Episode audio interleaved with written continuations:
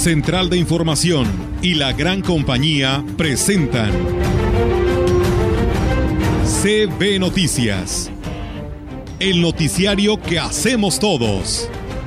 Información, análisis, reporteros, entrevistas y opiniones a través de la radio que ha documentado dos siglos de historia. XHCB, manejando el rumbo de la comunicación en valles y la región. CB Noticias, primera emisión.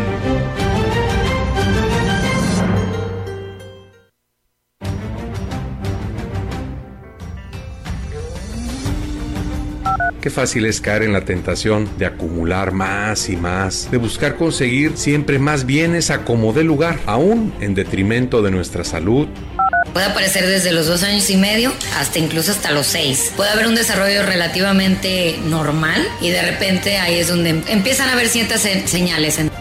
Está muy mala la organización porque estamos desde las 8 de la mañana haciendo fila. La gente se estuvo metiendo en intercalos y, y toda es hora que todavía estamos aquí sin agua y Quiero felicitar a la licenciada Yolanda Cepeda por venir a continuar con los trabajos de la consulta indígena. Hoy se vino a hacer una mesa de trabajo.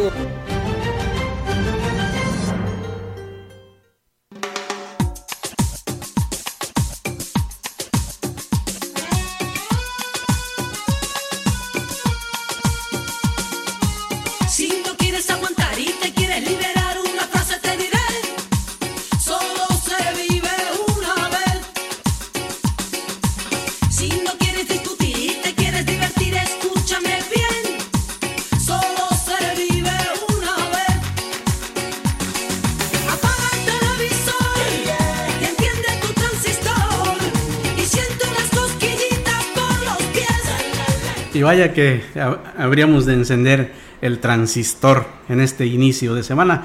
Eh, muy buenos días tengan todos ustedes, bienvenidos a este espacio de noticias. Como siempre, eh, Rogelio eh, nos tiene el tema exacto, creo, ¿no? Para iniciar esta semana con toda la actitud, por supuesto con toda la información que usted requiere conocer y le saludo con mucho gusto en esta mañana. Rogelio, ¿cómo estás? Hola, Víctor. Espero que tú también estés bien.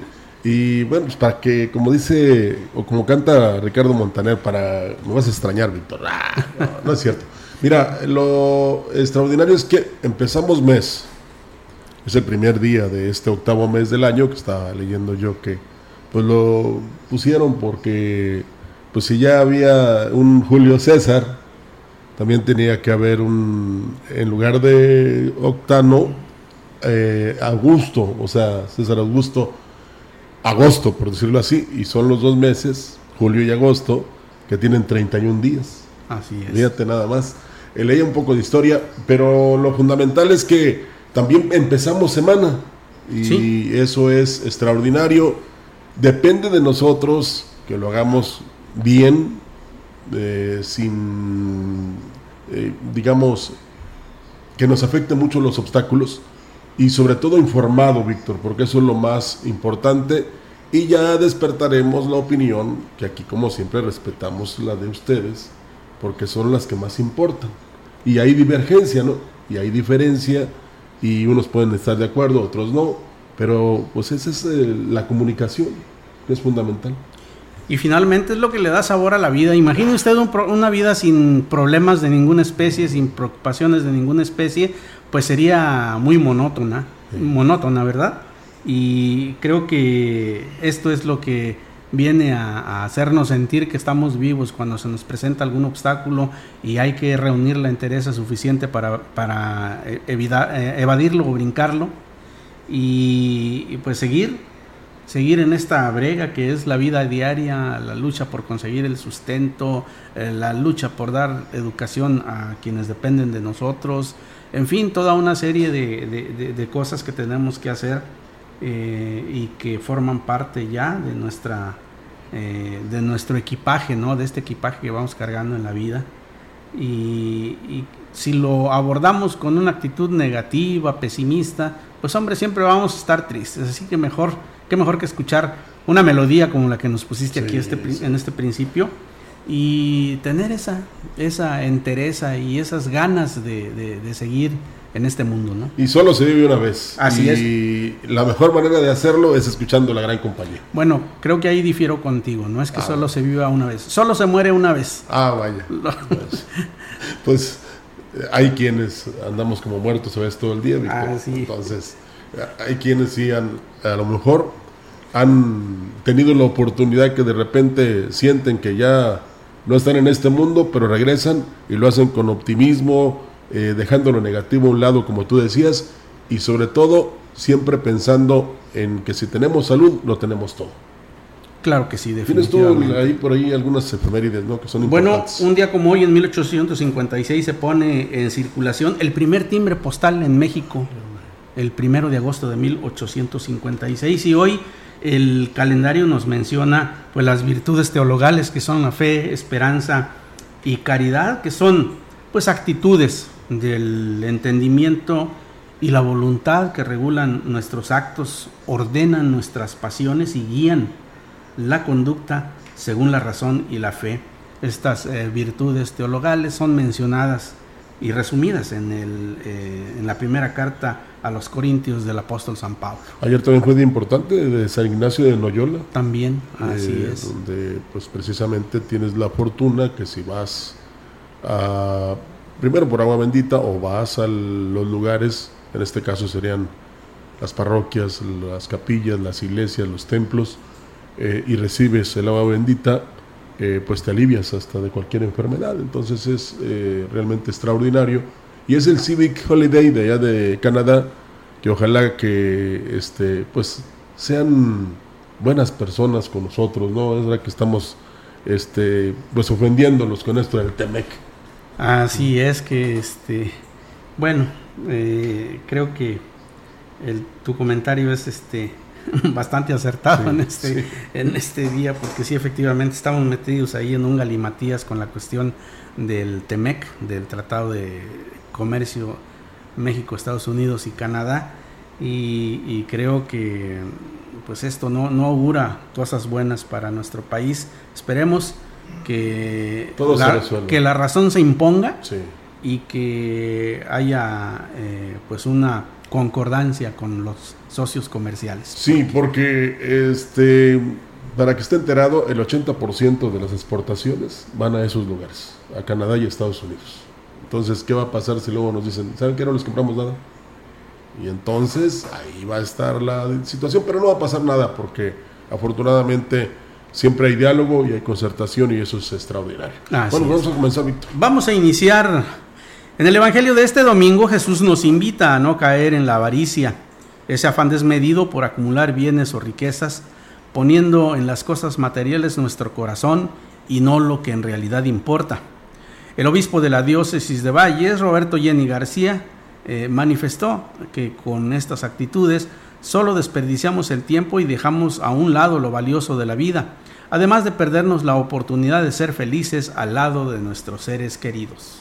Qué fácil es caer en la tentación de acumular más y más, de buscar conseguir siempre más bienes a como dé lugar, aún en detrimento de nuestra salud, del compartir la vida con nuestros seres queridos, de perder amistades, de tener que ser siempre codos o agarrados para que no se nos vaya a acabar lo que tenemos. O peor aún, buscar conseguir riquezas tomando lo que no es nuestro, defraudando, arrebatando, traicionando nuestra conciencia y pasando por encima de los demás.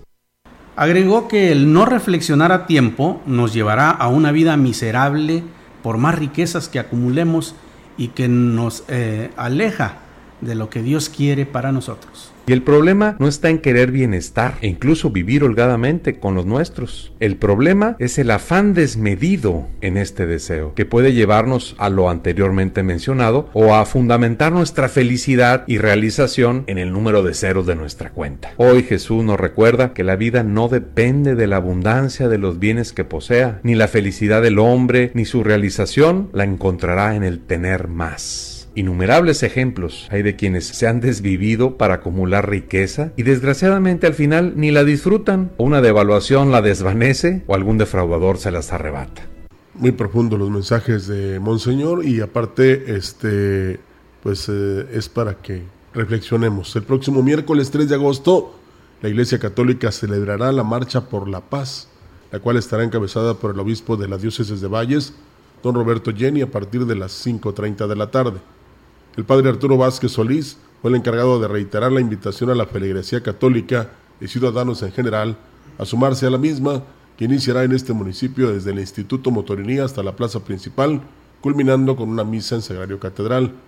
Indicó que la marcha será simultánea, es decir, se realizará en otros municipios a la misma hora. Los invitamos a la Marcha por la Paz este miércoles 3 de agosto del 22. El punto de reunión es en el estacionamiento de Cinemex a las 5.30 de la tarde. Saldremos a las 6. Llegamos al Jardín Hidalgo. Lleva una prenda blanca, bandera o globos blancos. Al término de la marcha los invitamos a la misa a las 7 de la tarde.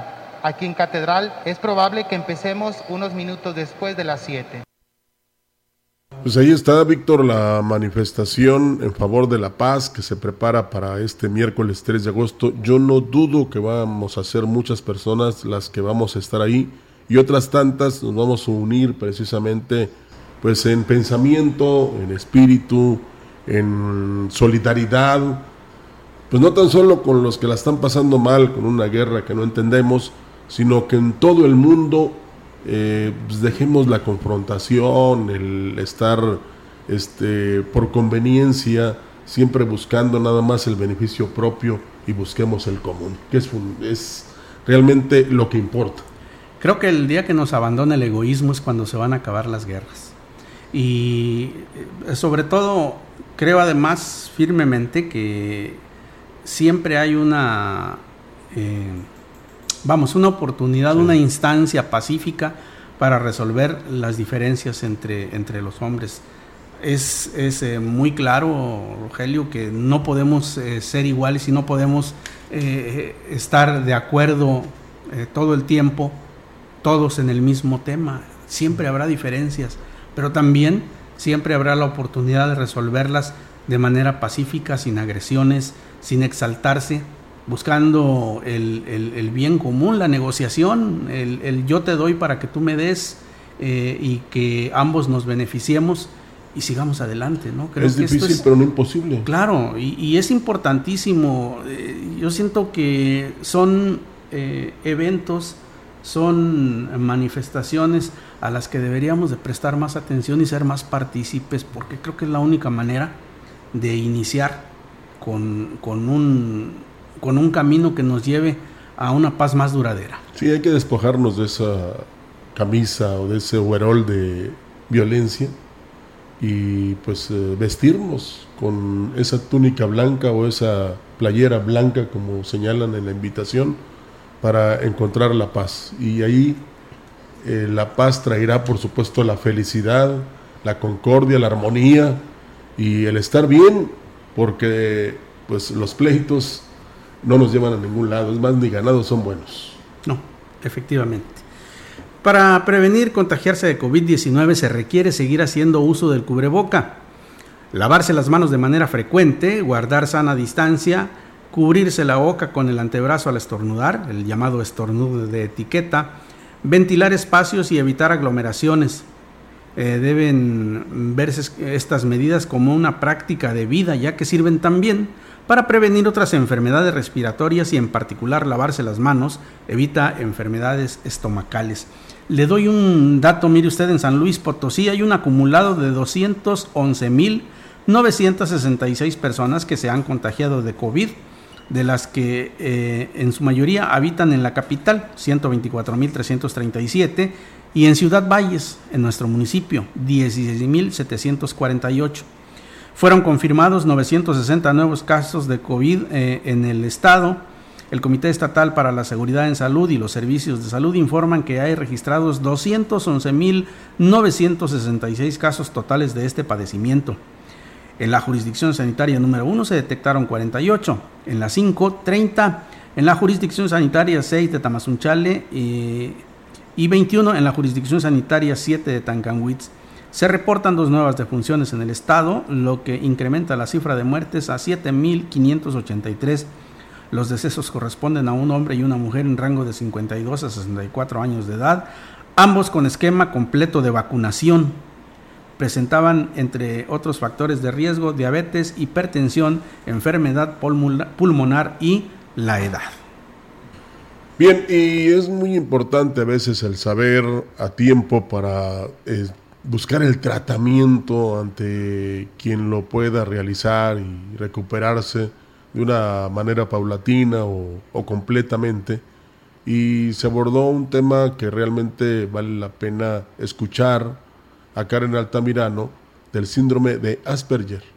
Y pues ella nos da la oportunidad de saber cómo es el desarrollo, cuáles son los síntomas y cómo se detectan los niños. Puede aparecer desde los dos años y medio hasta incluso hasta los seis. Puede haber un desarrollo relativamente normal y de repente ahí es donde empiezan a haber ciertas señales. Entre ellas puede ser falta de atención, o sea, cuando al niño se le habla con su nombre y no voltea, que obviamente está semejando como que no escucha, no apunta no es señalativo en cosas, empieza a mover las manos, o sea, como a aletear, a brincar, o sea, a repetir cierto tipo de movimientos. Obviamente el retazo de desarrollo, no en todos los casos, hay un porcentaje, digamos que de, pues digamos que el 50% aproximadamente que llega a pasar esas dificultades. Y esto es obviamente autismo. Ya el síndrome de Asperger ya está dentro de la categoría de autismo. También precisó sobre la diferencia y similitudes del Asperger y el autismo, lo cual no impide que puedan llegar a ser personas exitosas y capaces de desempeñar un trabajo por complicado que este sea. Lo quisieron separar porque el Asperger es como un autismo de alto funcionamiento, es decir, estos niños tienen un IQ, coeficiente intelectual mayor a lo normal. Entonces son muy inteligentes siempre y cuando en el punto que les, eh, algo que solamente les interese. O sea, debe ser una sola cosa, no pueden enfocarse en tantos. Eh, yo conozco, por ejemplo, personas que son pilotos y con un síndrome de Asperger, digamos que él, él se adentró totalmente en cuestiones de aviones. Hay doctores, aquí en Valles hay inclusive varios doctores, hay un ginecólogo que tiene autismo, lo diagnosticaron ya grande. Refirió que el Asperger no es nuevo, pero tiene poco tiempo que fue definido como un trastorno y esto ayudó a que se realicen más estudios para entenderlo y buscar un tratamiento para quien lo padece. Aún siguen estudios, etcétera, pero lo único que les puedo decir es que ahorita hoy en día hay gente adulta que está siendo diagnosticada con autismo pero son personas totalmente funcionales, o sea, que tienen una actividad, que manejan, o sea, y eso que, bueno, cabe destacar que antes no había terapias como ahora, ¿no? Que nosotros, ahorita la intervención temprana es la clave. A lo mejor es intervenir desde, pues, de lo más pronto posible para que más adelante ellos tengan una como reintegración, sí, una adaptación, digamos que ya en una, en nuestra sociedad normal, ¿no? es muy ilustrativo, Víctor, y además, este, pues la oportunidad que se tiene de detectarlo a tiempo y de que este pues no es de que el niño se quede ahí o el joven, no, se puede desarrollar y desempeñar en la vida como cualquiera de nosotros. Yo le subrayaba a Karen, eh, y lo digo con esa familiaridad porque eso se trata cuando eh, platicas con alguien, de que este, lo fundamental, lo extraordinario, lo bueno es que este, una vez que ellos son comprendidos y se les entiende, cuidado. Y si hablamos de normalidad, habemos muchos que siendo, entre comillas, normales, no hacemos nada. Sí, claro, es, es de resaltar eh, esto, ¿no? Que son personas con que, eh, pues en una buena proporción, tienen un cociente intelectual superior, ¿no? Sí. Y son eh, muy ordenados, muy dedicados a, al tema que les interesa.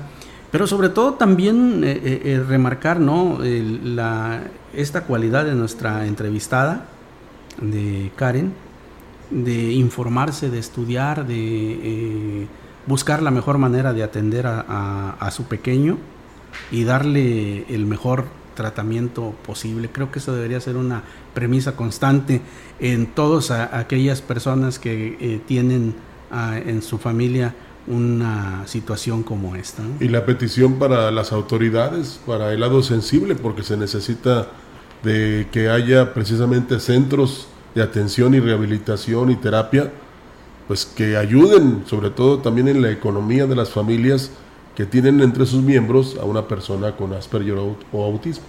Así es, y, y cómo, cómo, sería también importante ¿no? que se eh, viera la posibilidad de que estos temas fuesen este, incluidos en la formación de los maestros, que, sería muy bueno que tuvieran en su plan de estudios información sobre estas, eh, estos trastornos del espectro autista, como son conocidos, el autismo, el Asperger, eh, para que tuviesen por lo menos una noción de cómo tratar o cómo detectar a estudiantes con este problema, ¿no? Y sobre todo una mejor comprensión.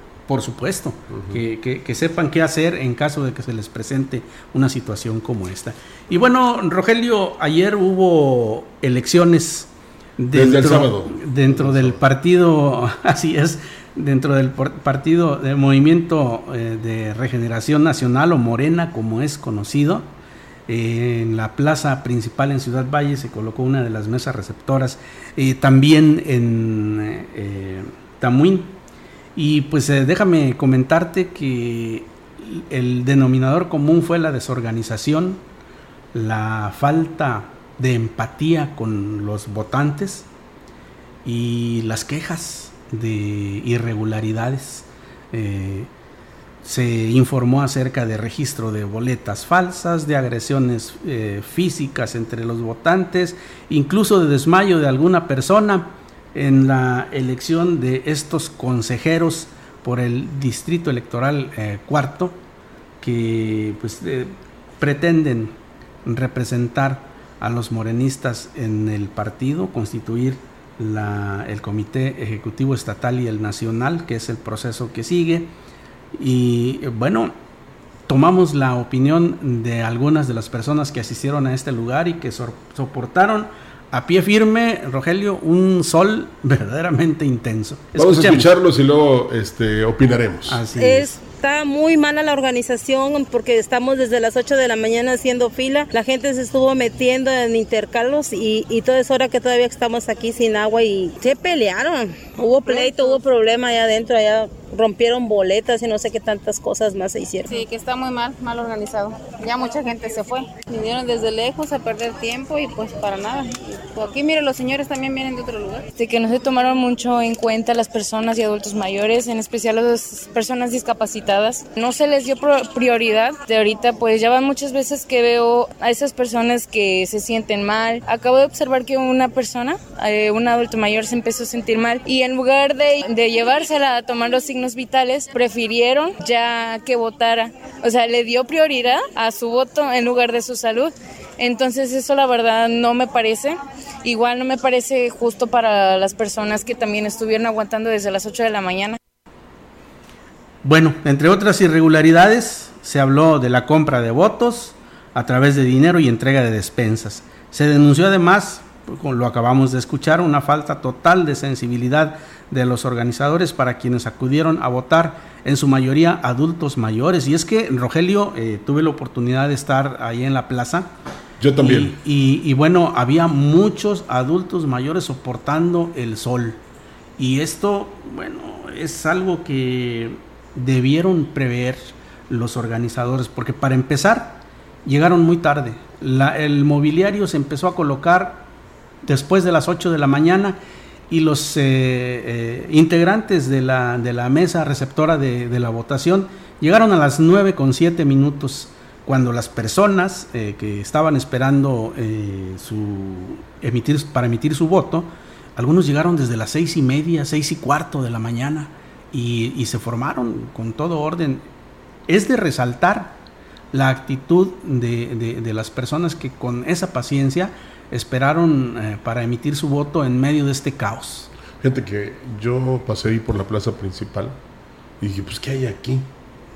No, sí, sabía yo lo que había. Me preguntó el más chico de la casa. Le digo, son la elección de los consejeros. Y lo primero que detectamos es que no se guardaba la sana distancia. Eso fue lo primero. Luego bloquearon ahí la plaza, no había paso por la calle Morelos y muchos de ellos pues estaban poniendo de acuerdo para ver por quién votaban. Y algo similar pasó en la región y en todo el país. En algunos lugares hasta se fueron a los golpes, eh, tiraron las mamparas, las urnas, una persona se sentó en ellas para que no se las llevaran. Este, se quejaron de que muchos acarreados y pues la verdad yo no sé qué tanto, y no lo sé, lo ignoro, si usted tiene el comentario, hágalo. ¿Por qué es tan importante que eh, algunos, por conveniencia, por inducción, por este, en este caso, por dinero, por despensas, quieran elegirse como consejeros, Víctor. Eh, no lo entiendo, porque de todas maneras acabará haciéndose lo que diga el líder. Una. Y la otra, que a mí me parece lo más maravilloso de todos, es que primero no lo organizó el INE y no le podrán echar la culpa. Y luego también hubo muchas quejas, denuncias que van a hacer llegar al Comité Nacional, pero no lo podrán hacer ante el Tribunal de lo Contencioso, porque no lo tomaron en cuenta. Aquí, lo básico, y cualquiera lo entiende, ya se dieron cuenta cómo si es importante que el INE organice cualquier proceso. Es una pregunta, ¿eh? Y este, hoy, en la mañana, si el INE hubiera organizado este proceso de un partido, porque ya lo hizo con otros partidos, ¿eh? Sí. O sea, esto no es nuevo. Y, es, y, los de este partido ya lo hicieron y ya la regaron en una anterior ocasión. Si, si el INE lo hubiera organizado, hoy estuvieran diciendo, ya ven, no sirve. El INE no sirve. Claro. ¿Eh? Fueron afortunados, digo yo, y eso nos despeja la mente, nos abre los ojos, Víctor, para seguir creyendo en una institución ciudadana. Deja tú todo lo, de, lo demás, porque pues son personas preparadas y que conocen de cómo se organiza un proceso electoral, que sí inciden en los resultados, en la organización, en el cuidado que se debe tener de un evento como el día del sábado y ayer domingo. Entonces, em, los que fueron hoy deben estar satisfechos si lograron votar. Los que indujeron a que votaran por ellos, yo no sé si lo estén, porque no siguen la, no la encomienda, sino la afirmación de su líder máximo de no mentir, de no engañar, de no ser corruptos. Ayer me tocaba ver en redes sociales, sobre todo Víctor, que la señora esta que sale los miércoles en las mentiras de la semana, junto con su esposo, no se formaron y pretextaron ahí cualquier cosa. Y un una persona de su mismo partido los exhibió y les dijo, ¿cómo es posible? ¿Qué va a decir usted el miércoles en las mentiras si usted está también engañando al decir que porque su niño está un poco mal o que se siente mal, en lugar de entrar a votar y formándose como todos, se metió por la salida, si se vale, votó y se retiró tranquilamente. Un fundador del partido, fíjate. Entonces, todos esos eh, prietitos en el arroz, todos esos eh, eh, actos negativos, pues se reflejan que son iguales y que es más de lo mismo. Tenemos más eh, opiniones ahí, Rogelio. Así es. Esa organización estuvo muy mal. A mis setenta y tantos años casi ya me querían revolcar ahí en la fila. No, que usted vaya para atrás. Que por... Dije, mija, no me quería vivir aquí, yo no voy a quedar a vivir aquí. Yo nomás voy a pasar, déjame pasar. No me dejaba ni pasar. No está bien ya por la gente de mi edad. Los jóvenes no vinieron a votar. Aquí estamos puros de la tercera edad. Sí, la organización estuvo muy mal. Esto fue fatal. Mucha gente se fue. Todo estaba, los toldos no acomodados. Muy tarde, no y media, desde la mañana a votar. Que uno viene por convicción, porque somos morenistas. Pero no se vale que estando aquí nos digan que hay gente que viene pagada, como siempre, que van a dar 300 pesos, 500 pesos, cuando nosotros o que van a dar una despensa porque hay despensas por repartir. por despensa, por 300. Nosotros venimos pagando nuestro pasaje y trajimos gente a votar. Bueno, pues sí hay por convicción. Por supuesto. Pero también hay por conveniencia.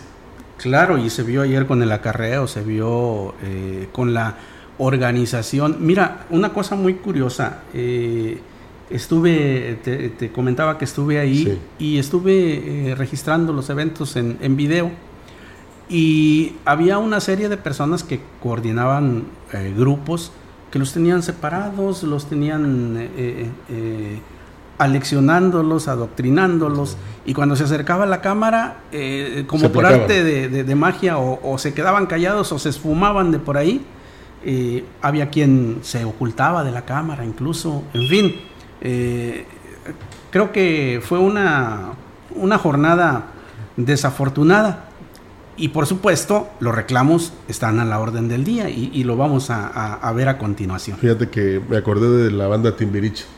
Todos somos uno mismo. Así es. Los aspirantes a consejeros nacionales del Partido Morena, Víctor Ramírez de Santiago y Flaviano Grimaldo Rodríguez, manifestaron que interpondrán el recurso de impugnación en contra del proceso de selección que se llevó a cabo concretamente en Ciudad Valles. Esto debido a que aseguran estuvo plagado de irregularidades y se realizó en total desorden. En primer término, Víctor Ramírez de Santiago aseguró que muchos de los que acudieron a emitir su voto llevaban línea ya establecida, sin saber siquiera la función que tendrán las personas a quienes favorecerán con un sufragio. Estos a su vez son los que aseguró tienen secuestrado al partido Morena. Pues para la gente de bienestar y quizás también para la gente que está en la estructura impuesta, en la estructura de Morena. Yo participo, me registré y invitamos de manera libre, honesta nuestras bases, pero pues finalmente esto es aplastante. ¿Es indebido? Bueno, vamos a medirle hasta dónde nos puede dar impugnaciones, a recurrir a los procedimientos si se nos permite. Dijo que existen aspirantes a consejeros que estaban impedidos para ser candidatos al cargo. Tal es el caso de los diputados Antolín Guerrero, Saúl Hernández y la delegada Rita Osalia Rodríguez. Sin embargo, fueron admitidos y utilizaron poder y recursos para salir favorecidos en la votación. Hay personas que no deberían de haberse aceptado el registro. Funcionarios, este, diputados que están registrados. en el caso de nuestro distrito, pues está el diputado Antolín y el diputado Saúl. Los dos están eh, anotados para competir y no deberían. Evidentemente, si le buscamos a la lista, hay muchos más. Es el que no permitieran que generara discusión, debate. Esto debería ser un congreso, pero esas eh, ideas tan tremendas de las cabezas de Morena, pues supuestamente es un congreso. Pero no es un congreso porque en un Congreso hay debate y eso es lo que faltó precisamente para que la gente tenga claridad a qué se viene a votar. Por su parte, Flaviano Grimaldo Rodríguez denunció la intromisión de otros partidos políticos y personas con poder dentro de Morena que acarrearon a los votantes. Está muy viciado, está prácticamente es un proceso preanista, es un proceso al estilo Ostanza del PRI y eso no se vale, no vamos a engañar a la gente. Los motivaron, los movilizaron, ahora se le llama movilizados cuando anteriormente le llamábamos acarreados. Ahora técnicamente ya más de caché son movilizados, eso no se vale. Hubo mucho mapache. Hay mucho, hay mucho ah, temor de la gente. A mí me consta de gente que les dicho, les voy a grabar para que denuncien. Tienen temor a que les quiten los programas sociales. Así vinieron a votar y eso no se vale. Externo que el proceso estuvo totalmente amañado, por lo que ante la autoridad competente presentará las pruebas del dicho, ya que incluso durante el proceso de votación se llevó a cabo la afiliación de nuevos morenistas, algunos de ellos menores de edad. ¿Ya ve? Todo lo que criticaron y critican lo hicieron. Sí. Y lo dicen los propios protagonistas. Los candidatos. dos de los 48 candidatos que se registraron para elegir a 10 eh, consejeros, 5 hombres y 5 mujeres en este distrito. Creo Hasta que, yo me hubiera apuntado. Creo que, este, bueno, eh, muchas de las personas que acudieron, sobre todo de la zona indígena, hay que decirlo claro, no sabían a lo que iban. No. Les preguntaba si no sabían a qué iban. Y, eh, bueno, también se llevó a cabo, se llevó a la par esa eh, la afiliación al partido, requisito indispensable para votar, de otra manera no los dejaban entrar a, la, lista. y por ahí tengo todavía guardado un testimonio de una de las personas participantes donde dice abiertamente, eh, hubo acarreo, claro que hubo acarreo, pero pues nosotros estamos trabajando con honestidad. Estamos tratando de hacer un trabajo honesto. Sí, pero no son todos. No son todos. Eh, sí hay auténticos y verdaderos este, fundadores y seguidores del partido, pero hay otros que son manejados. Y pues me acordé de la canción de los cadetes de Linares. No hay novedad. No hay Tenemos corte. Vamos a una pausa y volvemos.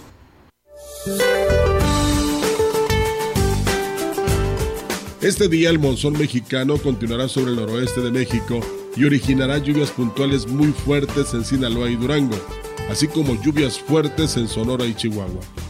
A su vez, la interacción de un canal de baja presión sobre el norte, occidente y centro del país, la entrada de humedad de ambos océanos y de inestabilidad en niveles altos de la atmósfera originarán chubascos y lluvias puntuales muy fuertes en estados del norte, occidente, centro y sur del territorio mexicano. Al mismo tiempo, un segundo canal de baja presión en el sureste de México, asociado con la entrada de humedad del Golfo de México y Mar Caribe, propiciarán chubascos y lluvias puntuales fuertes en el noreste, oriente y sureste de México, incluida la península de Yucatán. Las lluvias mencionadas estarán acompañadas de descargas eléctricas, rachas de viento y posible caída de granizo. Para la región se espera cielo despejado a medio nublado durante el día, tormentas y lluvia débil por la tarde-noche, vientos del este de 11 a 26 kilómetros por hora. La temperatura máxima para la Huasteca Potosina será de 32 grados centígrados y una mínima de 21.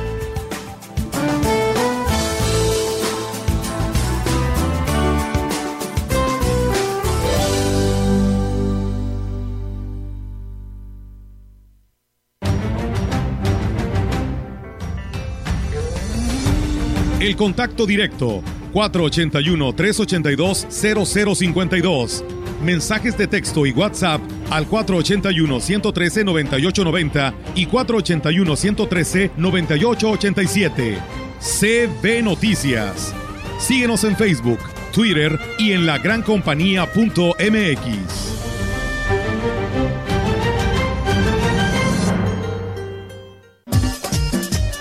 Montebello Residencial. El desarrollo de vivienda con la mejor ubicación y plusvalía en Ciudad Valles. Ya estamos en preventa de la segunda etapa. Aceptamos crédito Fobiste con o sin sorteo.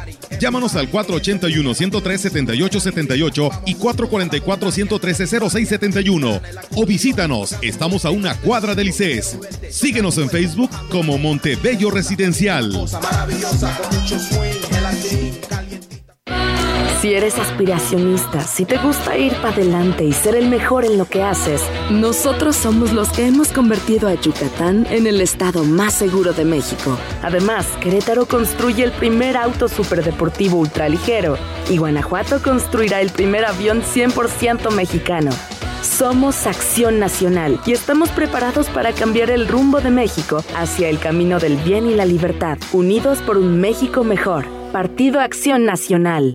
Ahora más que nunca, anticipate al regreso a clases. Cervantes Papelerías apoya tu economía con un 15% de descuento al surtir tu lista escolar a partir de 500 pesos y 10% en listas menores. No esperes más. Ven a Cervantes y surte tu lista escolar al mejor precio posible hasta el 15 de agosto, no válido con otras promociones.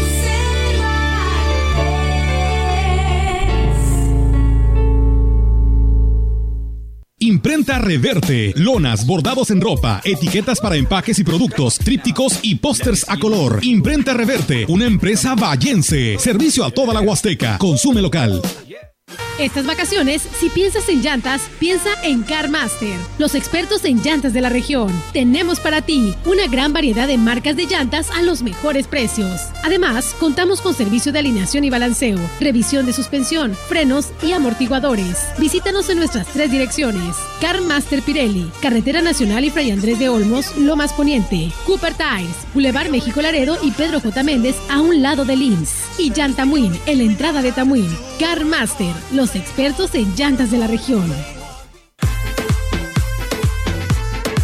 La gran compañía en la puerta grande de la Huasteca Potosina.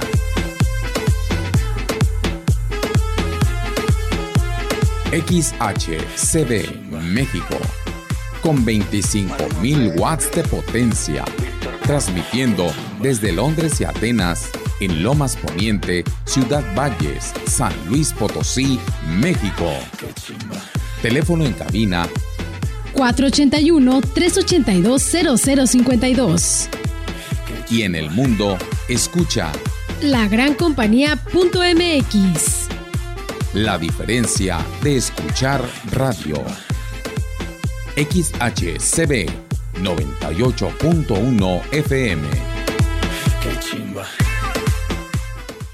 Muchas gracias por seguir con nosotros y gracias a quienes nos siguen a través de nuestras eh, redes, de las plataformas que tenemos para eh, tenerle al tanto de lo que sucede en la región. Gracias a Ruth Ávila, a Rose Sánchez, a Cuca Palomo y a Venancio Salinas que nos saludan ya en esta mañana y nos están observando, nos están viendo a través de nuestra página de Facebook Live.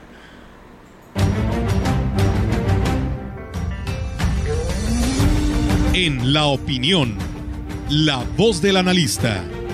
Marcando la diferencia. CB Noticias.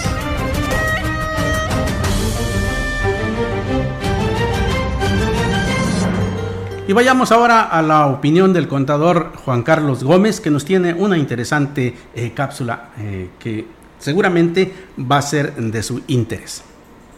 Hola, ¿qué tal? Buenos días. Eh, hoy hablaremos de mitos fiscales, o más bien del principal mito fiscal que considero que existe, las cuentas bancarias personales.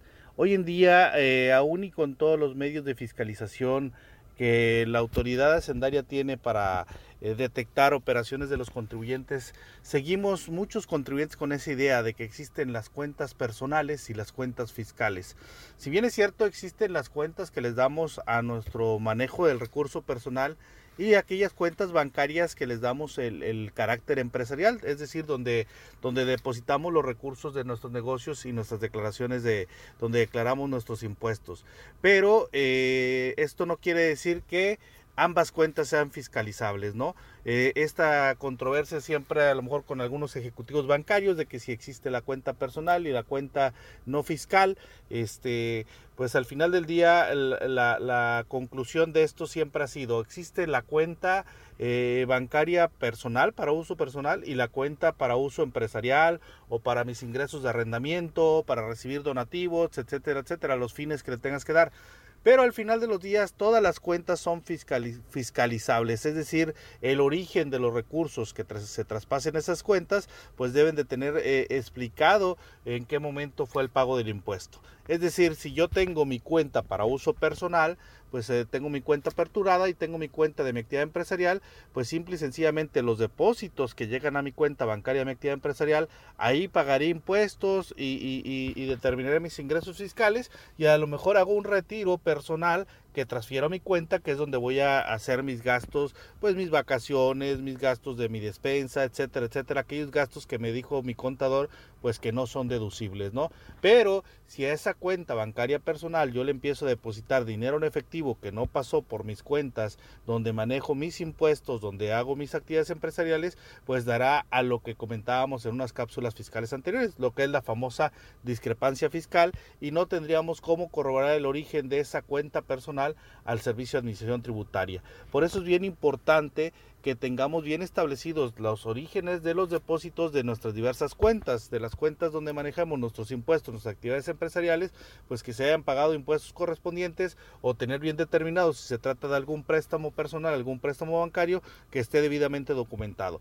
Pero de las llamadas cuentas personales, pues todos aquellos depósitos de dinero que se realicen, pues deben de tener un origen de una cuenta de nosotros donde hayamos eh, ya pagado previamente los impuestos o bien que también de alguien que nos haya eh, realizado algún préstamo, pues tendríamos que documentarlo o en caso de una herencia, alguna donación, pues eh, tener todos los documentos y todo el respaldo documental correspondiente.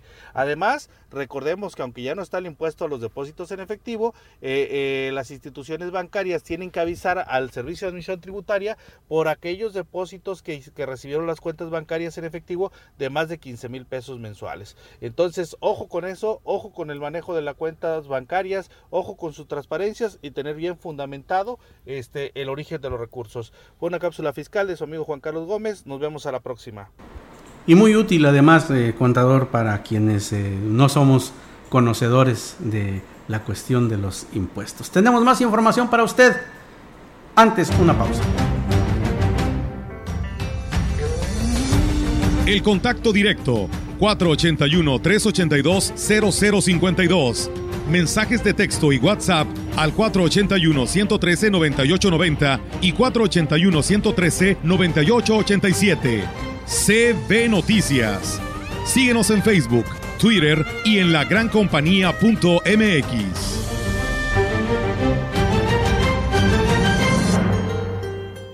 El Senado de la República convoca al Premio al Mérito Literario Rosario Castellanos. Las propuestas deben hacer las instituciones y organizaciones reconocidas en el ámbito de las letras. Hasta el 31 de julio de 2022. Pueden postular a escritoras y escritores destacados con obra escrita en español o en alguna lengua originaria de América Latina. Consulta las bases de la convocatoria en www.senado.gov.mx. Senado de la República. Sexagésima quinta legislatura.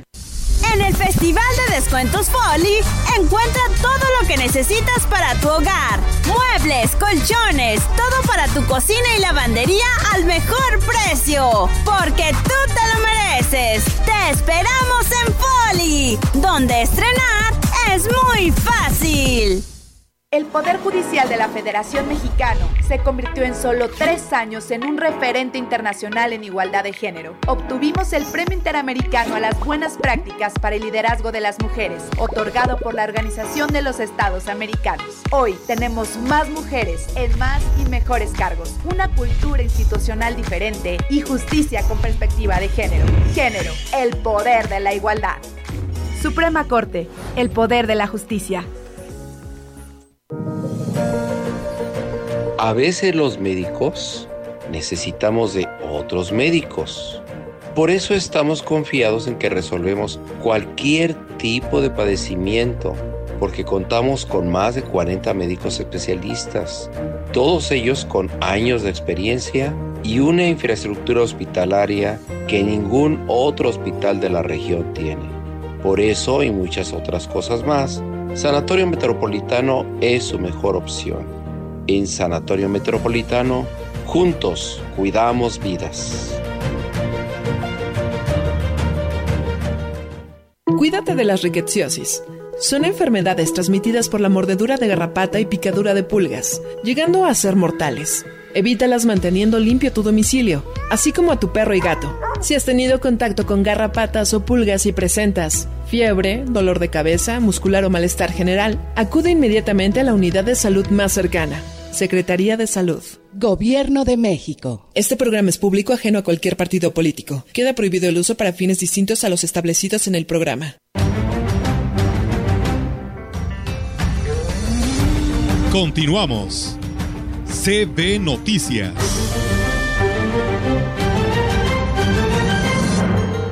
Gracias, muchas gracias por seguir con nosotros.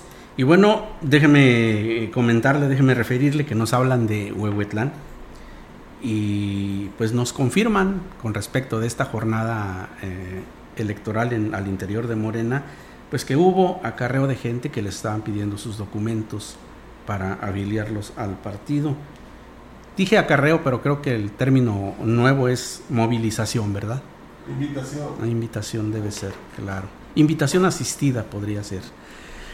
Tenemos más información para usted. Al asistir como representante del gobernador de San Luis Potosí, Ricardo Gallardo Cardona, al cierre de las actividades con motivo del 25 aniversario del Servicio de Administración Tributaria, el titular de la Secretaría de Finanzas, Jesús Salvador González Martínez, reconoció la importante labor de esta institución que ha realizado un destacado trabajo en todo el país para aumentar la recaudación, disminuir la evasión fiscal y combatir la corrupción.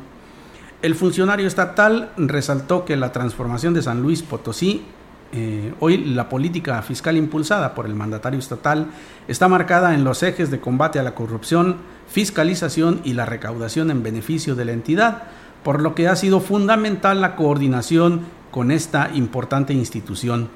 Destacó que durante los primeros ocho meses de gestión, el gobierno del estado logró ingresos adicionales por alrededor de 200 millones de pesos como resultado de programas de recaudación implementados por la Secretaría de Finanzas en coordinación con el SAT. González Martínez dijo que el trabajo coordinado ha permitido a la entidad obtener beneficios como estímulos fiscales de la Federación a través de la recuperación del cobro de tres créditos fiscales. El funcionario hizo extensivo el saludo del gobernador Gallardo Cardona a quienes trabajan en esa institución y los invitó a continuar fortaleciendo los valores del SAT y transformar así al país con honestidad y transparencia. A fin de apoyar a productores pecuarios y agricultores potosinos, el gobernador de San Luis Potosí, Ricardo Gallardo Cardona, anunció la eficientización y vinculación de estos sectores directamente con los canales de comercialización para dar fin al intermediarismo actividad que está mermando las condiciones de venta y ganancia del campo potosino.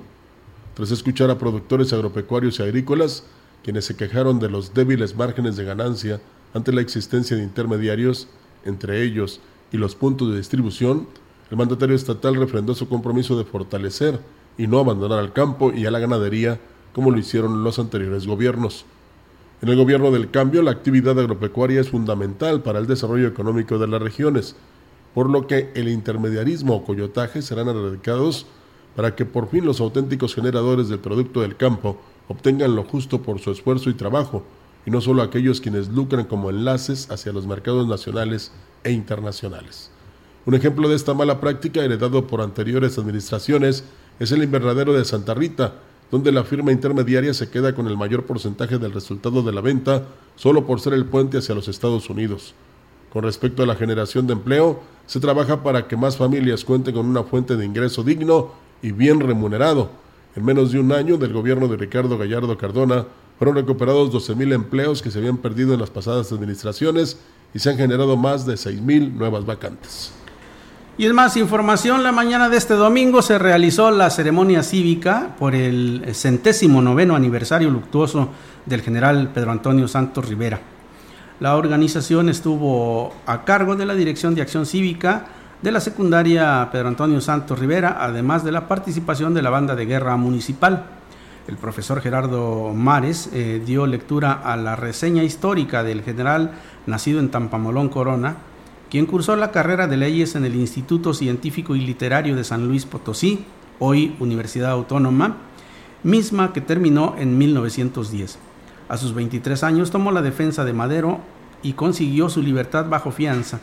Para lograrlo contó con la ayuda de Ramón López Velarde y de Manuel Celárraga, además de Samuel Santos.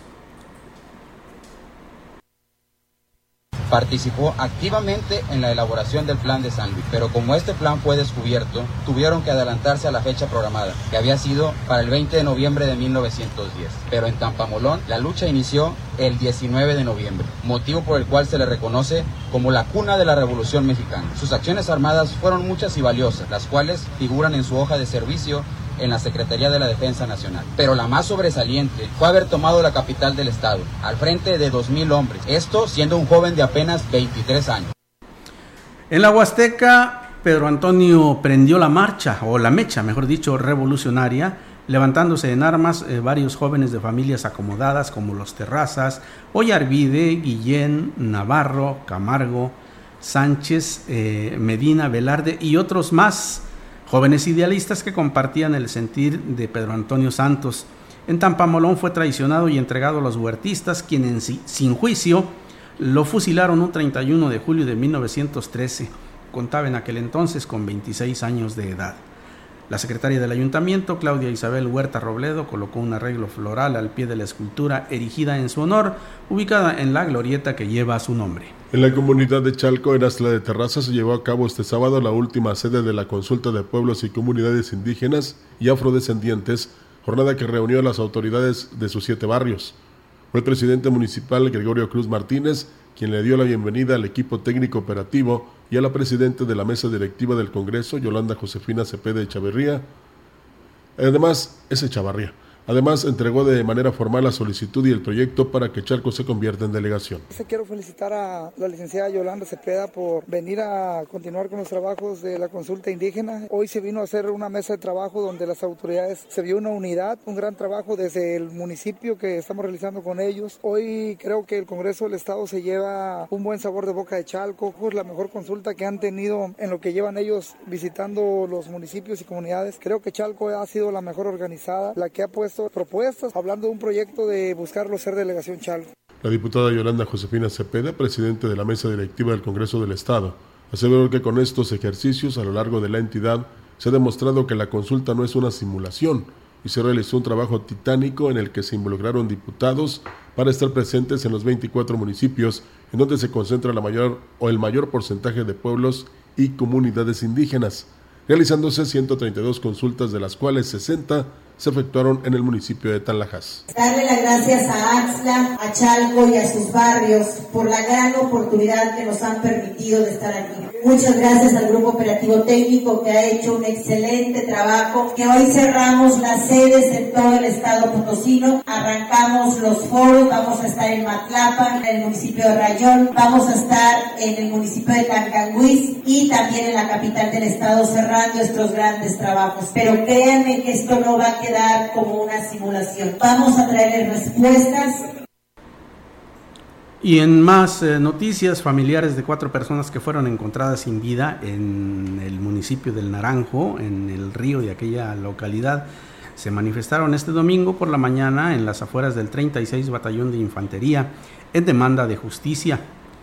Los fallecidos registraron huellas de violencia y en base de la información de los vecinos de los, de los hoyoxisos, los eh, manifestantes aseguraban que fue el ejército quienes los había detenido y días después aparecieron sin vida. Fueron aproximadamente unas 20 personas las que estuvieron por algunos minutos en las instalaciones de eh, la Sedena portando pancartas. Fueron recibidos por el coronel Pablo Teseo Torres Ramírez, a quien le expusieron sus inconformidades. Queremos que hagan la investigación. Más que nada la justicia, ¿sí? Porque por lo que hayan sido, ¿sí? no tenían por qué haber hecho eso. ¿Usted responsabiliza al personal militar? Tengo una prueba donde está el coche. Ahí está ¿Este el coche. Sí.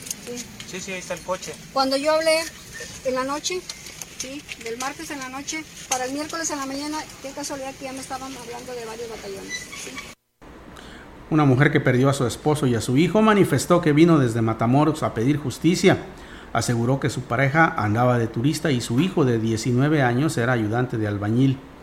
El comandante del 36 Batallón de Infantería, Pablo Teseo Torres Ruiz, externó que tendrá que ser, eh, Ramírez, perdón usted, externó que tendrá que ser la Fiscalía quien determine el seguimiento del caso y de comprobarse que el personal castrense incurrió en actos delictivos será sancionado conforme a la ley. Yo con mucho gusto, si fue personal militar, nosotros no toleramos ni vamos a permitir que alguien haya actuado de mala forma y haya agredido, haya matado, haya ofendido a, una, a, una persona civil. Porque igual tampoco no tenían por qué haberles quitado la ley. Así es, estoy completamente de acuerdo con ustedes. Si ustedes tienen alguna evidencia donde diga... Traemos un testigo también. Que personal, fue personal militar, esas denuncias ante la, ante la Fiscalía General de la República. Nosotros no vamos a ocultar absolutamente nada, señores. Bueno, pues ahí está la respuesta del el comandante del 36 Batallón de Infantería. Ojalá se esclarezca el caso y se deslinden responsabilidades. Por supuesto. Y con esta información, Rogelio, estamos llegando al final de nuestra emisión de hoy. Muchísimas gracias por habernos acompañado y, eh, por supuesto, feliz inicio de semana. Quédese con la programación de CB La Gran Compañía. Así es, sigue la música. Gracias, buenos días. CB Noticias, el noticiario que hacemos todos. Escúchanos de lunes a sábado. 2022. Todos los derechos reservados. CB, la gran compañía. La radio que ha documentado dos siglos de historia en Ciudad Valles y la región.